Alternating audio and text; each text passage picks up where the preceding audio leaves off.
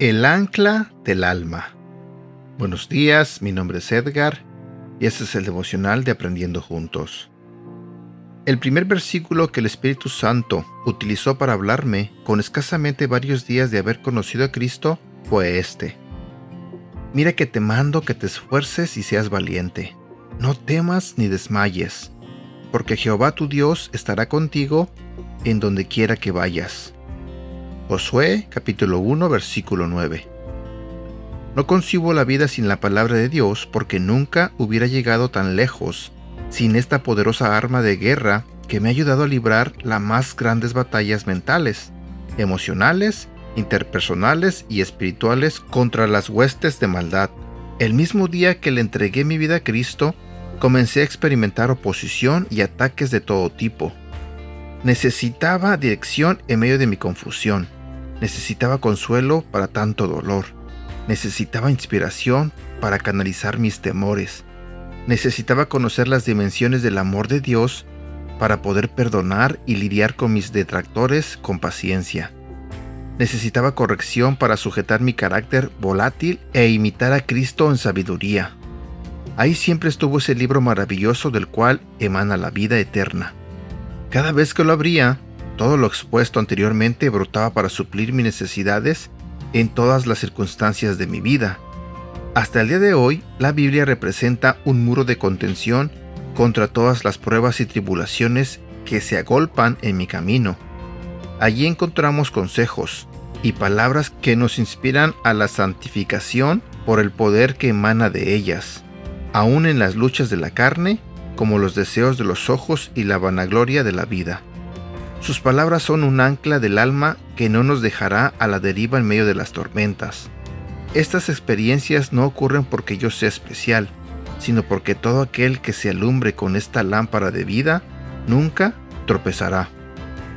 Mis momentos de oración siempre son con las escrituras abiertas porque sé que en cualquier momento el Espíritu Santo me dirigirá a algún rincón en sus páginas para hablarme directamente al corazón y levantarme de cualquier circunstancia.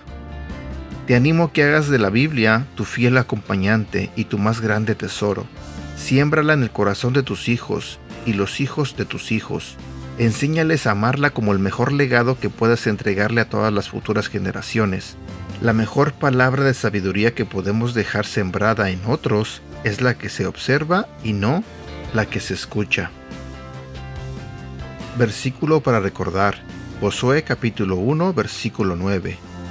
Yo te pido que seas fuerte y valiente, que no te desanimes ni tengas miedo, porque yo soy tu Dios y te ayudaré por donde quiera que vayas.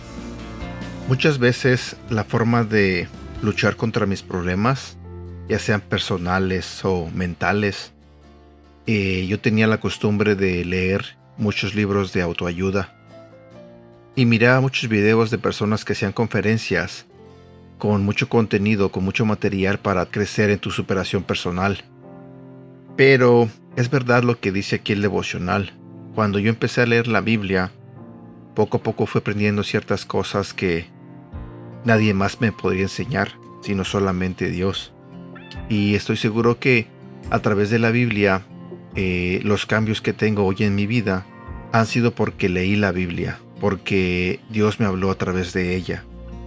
Y Estoy completamente seguro que si tú te tomas un tiempo, dedicas un tiempo diario a la lectura de la Biblia, sé que Dios te va a hablar, sé que Dios te va a ayudar con cualquier problema que tú tengas, sé que Dios te va a animar a seguir adelante.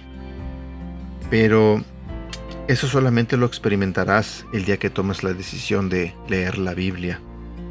Muchas veces he dicho en los devocionales que una Biblia que se compra eh, no se compra para ponerla de adorno en una sala o en un estante. Se compra para que podamos conocer, para que podamos leer de la palabra de Dios. El día que tú lo hagas, el día que empieces a leerla, comenzarás, como dije, a experimentar tantas bendiciones, tantas cosas que aprenderás que de cierta manera vas a pensar, ¿por qué no lo leí antes? Me hubiera evitado tanto problema. Bueno, eso es lo que me pasó a mí y pienso que eso le ha pasado a muchas personas. Pero te invito y te animo a que no sé, dediques unos 10, 15 minutos a, a leer la Biblia y poco a poco te vayas familiarizando y poco a poco Dios vaya hablándote a través de ella. Y bueno, espero que tengas un bonito día. No olviden la invitación que les hice el día de ayer para el retiro de hombres en la iglesia de Sarebak el noviembre 5 de 8 de la mañana a 5 de la tarde.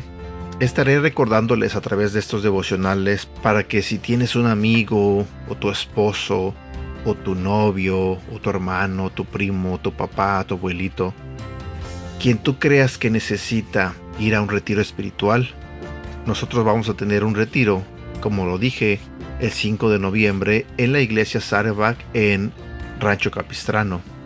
Así que para cualquier información ya saben cómo localizarme y yo puedo darles todos los detalles.